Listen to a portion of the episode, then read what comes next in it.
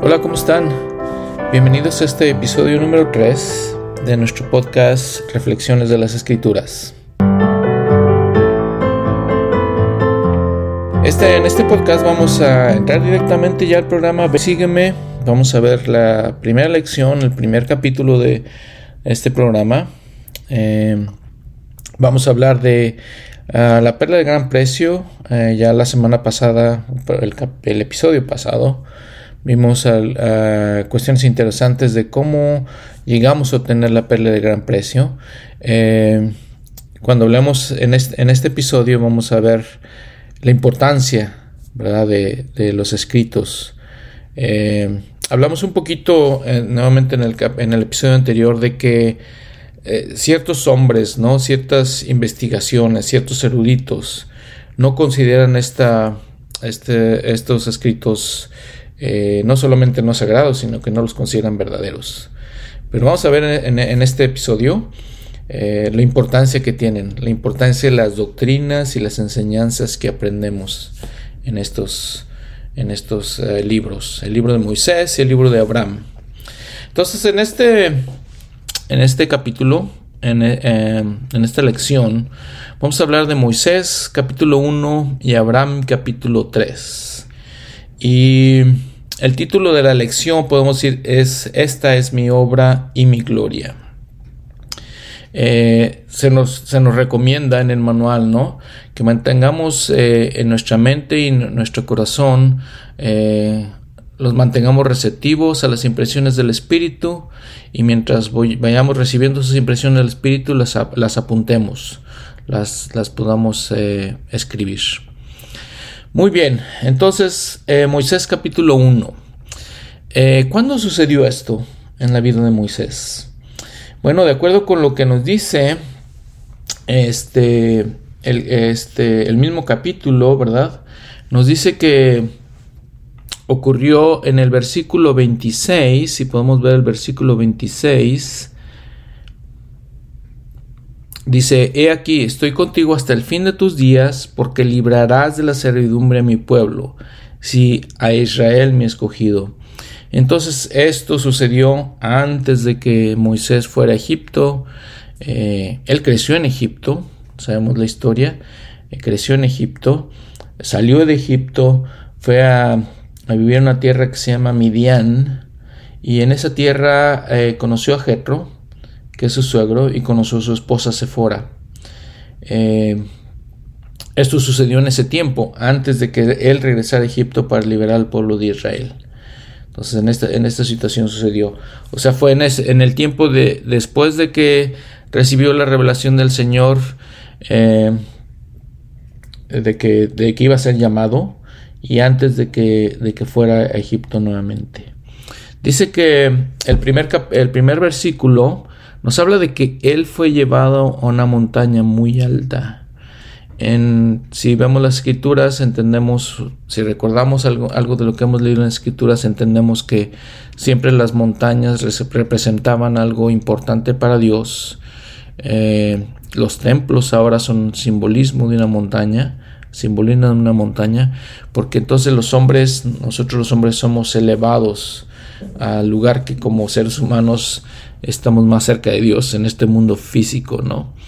En el versículo 2 dice que Moisés vio a Dios cara a cara y habló con él, este, comprobando pues lo, que sabemos de que eh, Dios es como nosotros, es como un hombre, nos creó a su imagen y, semejanza, semejanza, perdón. Y, él se presentó con, con Moisés, y le dijo, soy el Señor Dios omnipotente y sin fin es mi nombre, porque no tengo ni fin de días ni fin de años. Y le dice una cosa muy importante en el versículo 4, tú eres mi hijo, tú eres mi hijo. Y quisiera que pensáramos un poco, ponderamos, ponderamos esas palabras. Si se las dice a Moisés, ¿No es, es cierto que nos las dice a nosotros mismos? Que nos la podría decir a cada uno de nosotros, tú eres mi hijo. Somos hijos de Dios, nuevamente nos creó a su imagen y semejanza. Eh, todos nosotros somos hijos de Dios. Y dice que le, mostraría entonces a Moisés la obra de sus manos. Dice que no, puede no le podía enseñar todas las cosas porque son eh, sin fin, dice, ¿verdad? Eh, pero les, le iba a enseñar la obra de sus manos. Y en el versículo 6 dice otra cosa muy importante. Y tengo una obra para ti, Moisés, hijo mío, y tú eres a semejanza de mi unigénito. Moisés, hijo mío. Y les digo nuevamente, podamos pensar poner nuestro nombre en, en, la escritura, este, en lugar de Moisés, y, el Señor como nos podría hablar directamente a nosotros. Eres mi hijo y eres a, a semejanza de mi unigénito.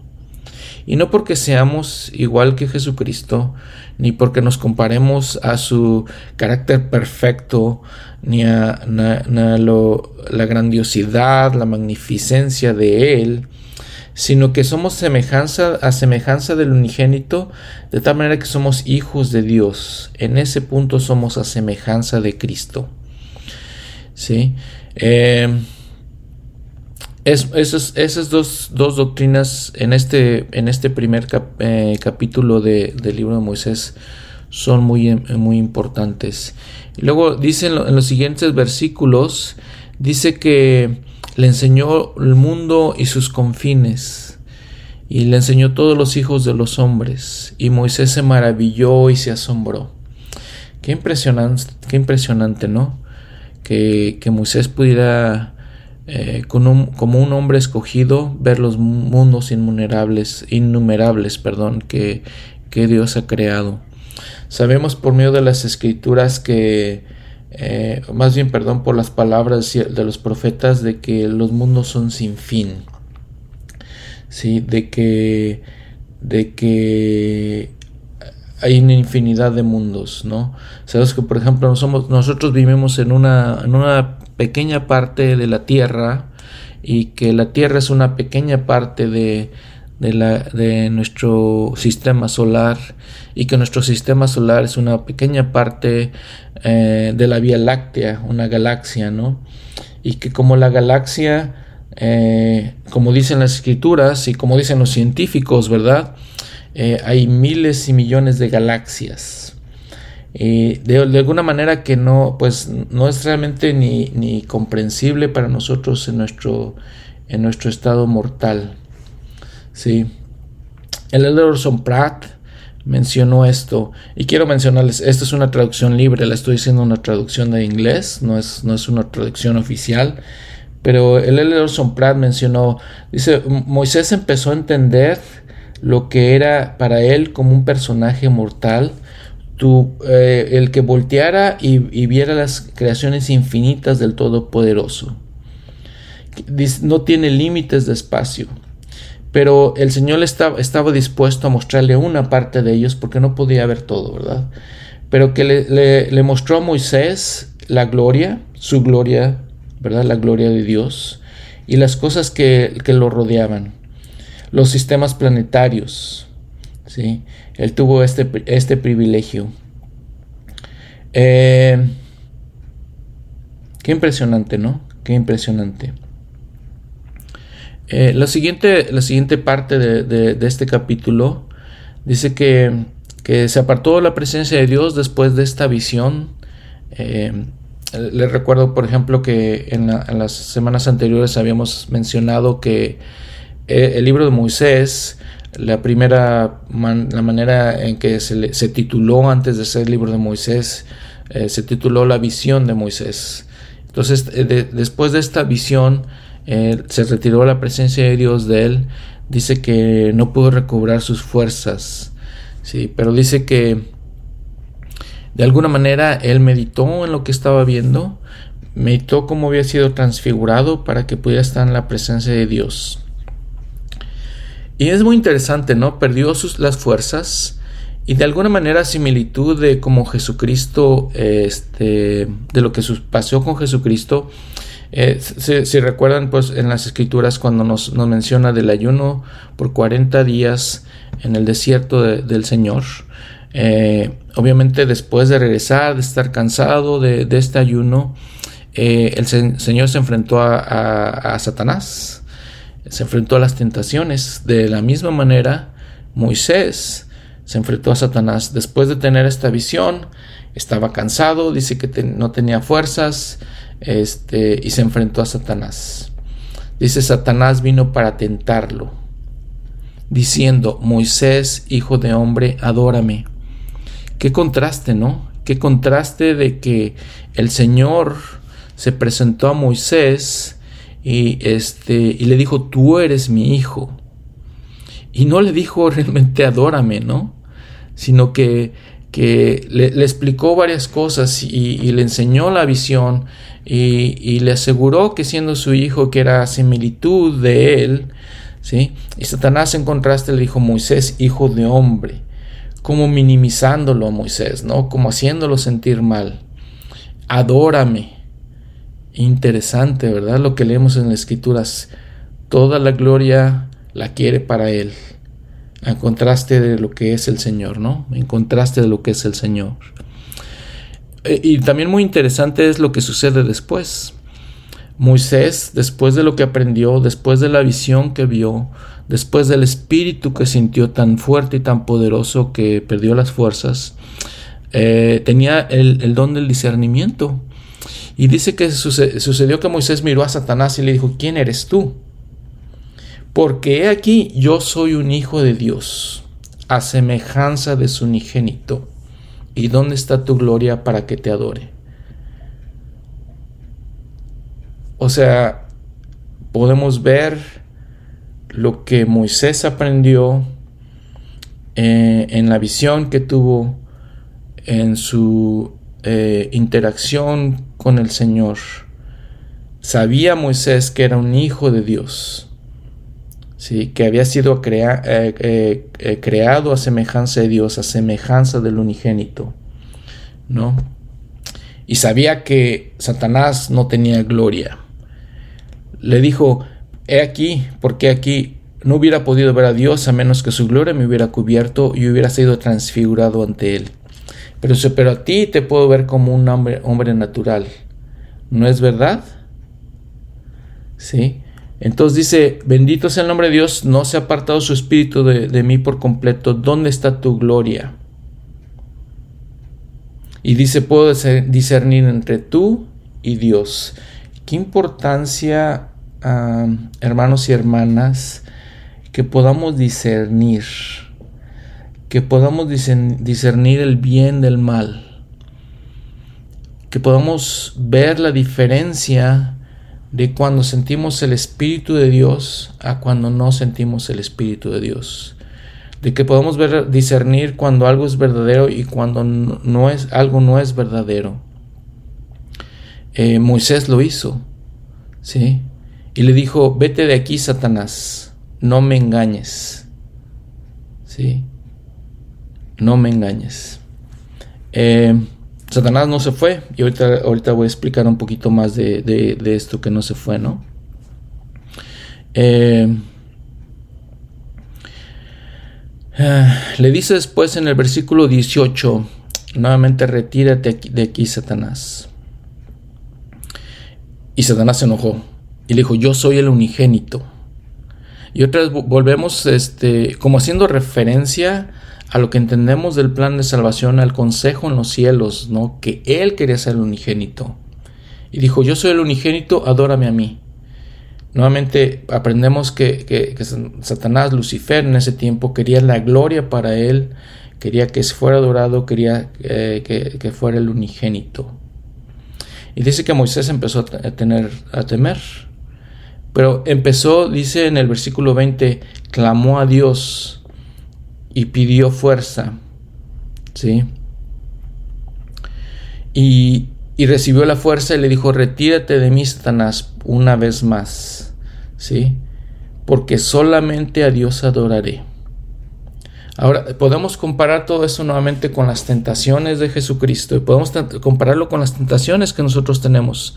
A veces no, obviamente, más bien no son tan reales como esta situación con Moisés, pero podemos eh, compararlo con, nuestras tentaciones, diciendo no, ¿sí? solamente adoro a Dios, ¿sí? sí, solamente este único Dios adoraré, el cual es el Dios de gloria.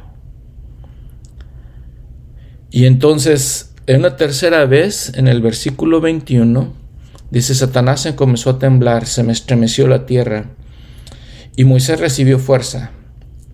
Cuando Moisés temía, cuando Moisés se veía tentado, se veía con miedo, oró, dice, pidió a Dios, y Moisés tomó fuerza. ¿Sí? Y este le dijo a Satanás que se retirara una vez más, pero esta vez lo hizo diferente.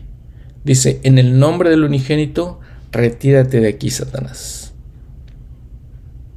Y dice entonces se apartó de allí Satanás de la presencia de Moisés, de modo que no lo dio más. Y dice Moisés dio testimonio de esto, ¿no? Eh, muy importante, muy importante. Dice que una vez que, resistió esta tentación Moisés de que enfrentó eh, eh, al maligno, ¿no? y nuevamente quisiera hacer la comparación de cuando enfrentamos nuestras tentaciones de diferente manera, ¿no? Pero, pero enfrentamos al maligno, enfrentamos su poder, enfrentamos de alguna manera eh, de una manera muy sutil, pero Él nos está diciendo, adórame, ¿verdad? Cuando pensamos, por ejemplo, en el dinero, en la fama, en la popularidad, y, nos dejamos vencer por esas cosas, es que Él nos está diciendo, adórame. Es, estamos adorando el dinero, estamos adorando a otras cosas que no son, no son Dios, ¿no? Que, no, que no tienen la gloria de Dios. ¿sí? Eh, entonces dice que, en el versículo este, 24, por ejemplo, se retiró Satanás de Moisés y entonces ya venciendo la tentación fue lleno del Espíritu Moisés. Fue lleno del Espíritu. Y dice, por ejemplo, en el versículo 27 que vio la tierra, Moisés vio toda la tierra discerniéndola otra vez por el Espíritu de Dios. Entonces vemos la capacidad nuevamente de Moisés de discernir, de discernir lo bueno de lo malo, la gloria de Dios contra la falta de gloria del adversario, ¿no? Y nuevamente imploró a Dios en el versículo 30, eh, te ruego que me digas por medio estas cosas y cómo las hiciste. Y una, por una segunda ocasión, eh, la gloria del Señor cubrió a Moisés y estuvo en su presencia y habló con él cara a cara. Eh, y le empieza a explicar la razón de por qué es que creó todas estas cosas, todos estos mundos. Es en el versículo 32, y las he creado por la palabra de mi poder, que es mi Hijo unigénito, lleno de gracia y de verdad. Y he creado incontables mundos, y también los he creado para mi propio fin. Y al primer hombre, le dice en el versículo 34, he creado a Adán y entonces este Moisés dice, vio un relato de toda la, tierra y sus habitantes y, y, nuevamente le pidió a Dios que fuera misericordioso. Y le, dijo le dice Dios en el, en el versículo 37, los cielos son muchos y son innumerables para el hombre, pero para mí están contados porque son míos. Para mí están contados. ¿Recuerdan esta escritura en, las, eh, eh, en donde el Señor dice, Él conoce eh, todo el pelo que tenemos, cuando un pelo cae de nuestras cabezas, lo tiene presente. Él conoce todos los mundos y los mundos innumerables y nos conoce a nosotros individualmente. Están involucrados, este, escuché alguna vez en autoridad, están involucrados en los detalles de nuestras vidas. Él está involucrado, conoce todas estas cosas porque somos de Él, somos sus hijos. Y lo más, una cosa eh, muy, muy interesante, versículo 39, una escritura que conocemos bien, que, la mencionamos constantemente en, en la iglesia, porque esta es mi obra y mi gloria, llevar a cabo la inmortalidad y la vida eterna del hombre. Qué interesante, vean el contraste que Dios hace, le, muestra los mundos innumerables a Moisés, las galaxias, los planetas eh, a Moisés, hasta donde puede captar Moisés, ¿verdad? No puede captar todo, pero le, le enseña unos innumerables y le dice, pero esa no es mi obra y mi gloria. Mi obra y mi gloria es llevar a cabo la inmortalidad y la vida eterna del hombre. ¿Cuánto valor tenemos? ¿Cuánto valor tienen ustedes, hermanos y hermanas que me están escuchando, para Dios? Su obra y su gloria no es crear galaxias, no es crear este universo, no es crear mundos, con toda la belleza y lo impresionante que eso es, ¿no? Vean a las estrellas, vean a los planetas, impresionante, ¿no? Eh, con todo eso, esa no es su obra y su gloria. Su obra y su gloria es que nosotros seamos obedientes y por medio de nuestra obediencia podamos obtener la inmortalidad y la vida eterna. Y podamos, conociendo lo que es la vida eterna, podamos regresar a su presencia, a la presencia de Dios. Eh, eso es lo que, lo que tenemos que, que eh, que les invitaría a que, que, meditáramos, ¿no? que ponderáramos durante esta semana. Lo valioso que ustedes, cada uno de ustedes son para nuestro Padre Celestial, como individuos, y que Él ve nuestros problemas, nuestras angustias, nuestras limitaciones,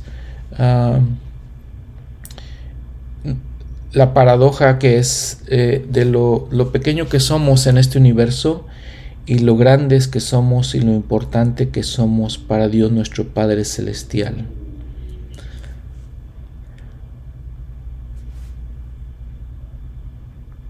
Dice el, elder Neil Maxwell, ¿no? Y nuevamente es una traducción libre, no es una traducción oficial, ¿no? En, en, medio de, de la, todas sus creaciones, ¿sí? Dios se, se, preocupa por los detalles, ¿no? los detalles de nuestras vidas. Él está involucrado en los detalles de las galaxias, pero más importante es que está involucrado con los detalles de, nuestras vidas. Él quiere que lleguemos nuevamente a su presencia, que estemos nuevamente con Él.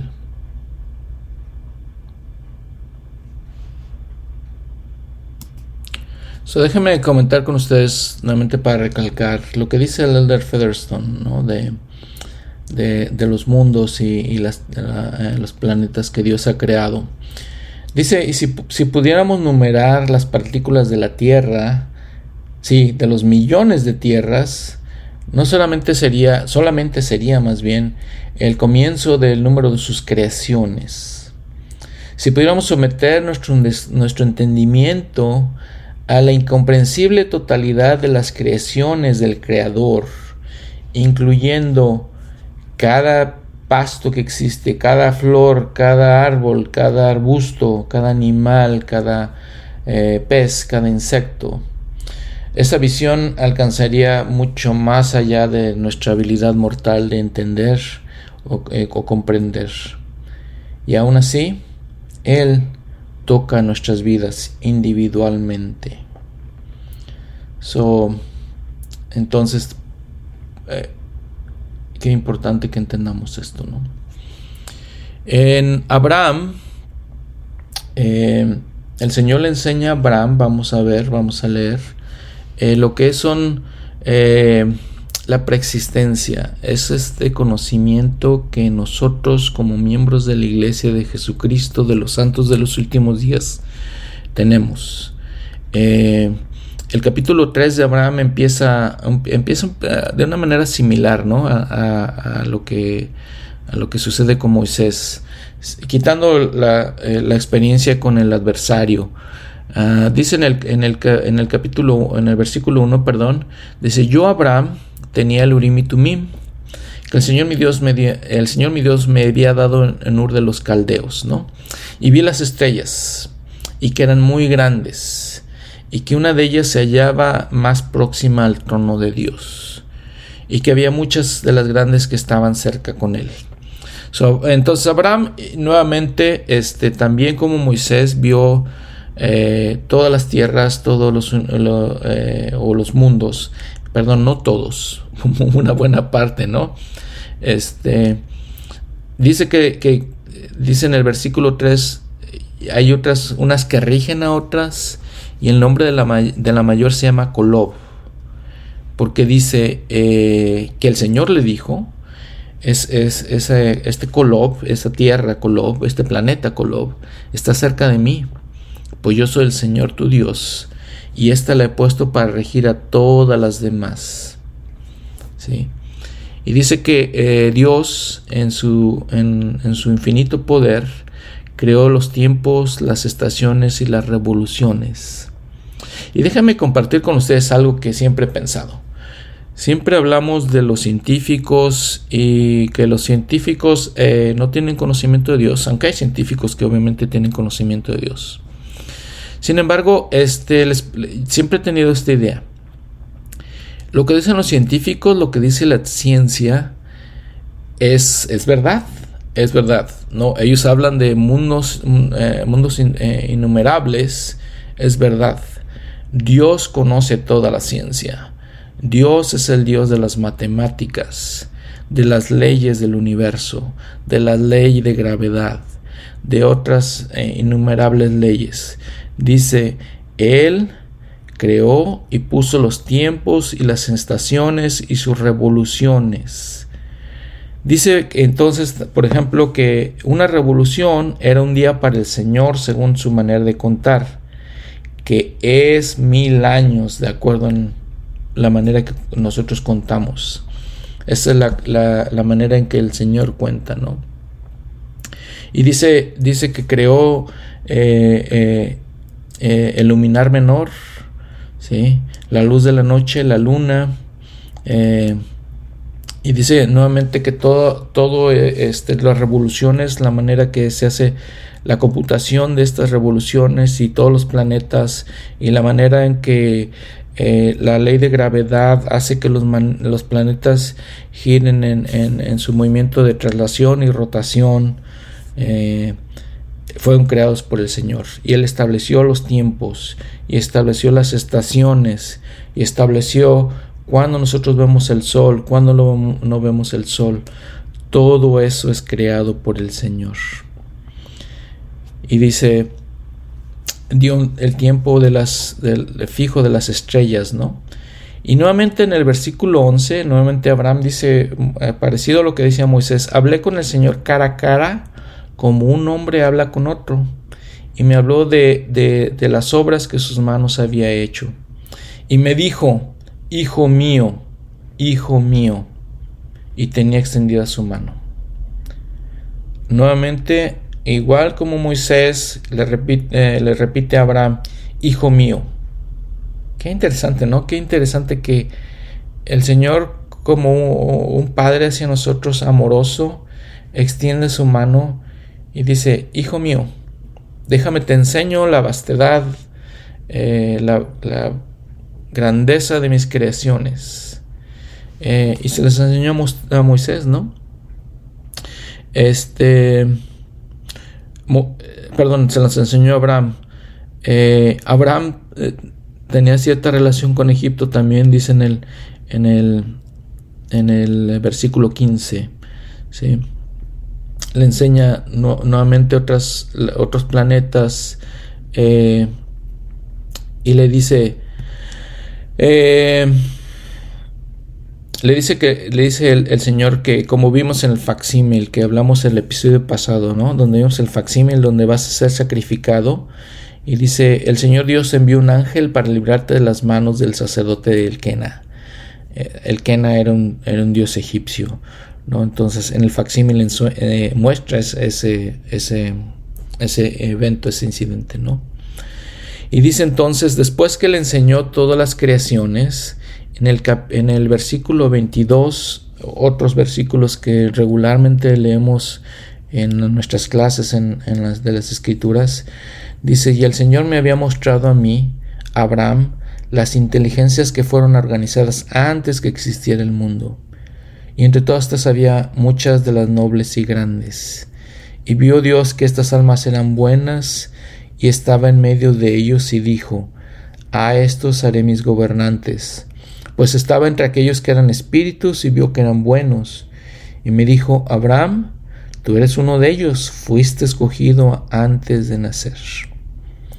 Entonces, eh, esta doctrina que vemos en estos, eh, en estos versículos es una doctrina exclusiva de la iglesia, eh, siendo la iglesia de Jesucristo, ¿verdad? Nos habla de la preexistencia.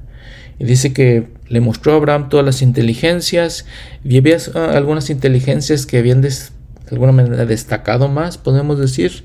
Había muchas grandes y nobles. Y dijo el Señor, a estos eran mis gobernantes, porque eran espíritus buenos, dice el Señor. Y él mismo, Abraham, era uno de esos espíritus. Y luego dice, y estaba entre ellos uno que era semejante a Dios.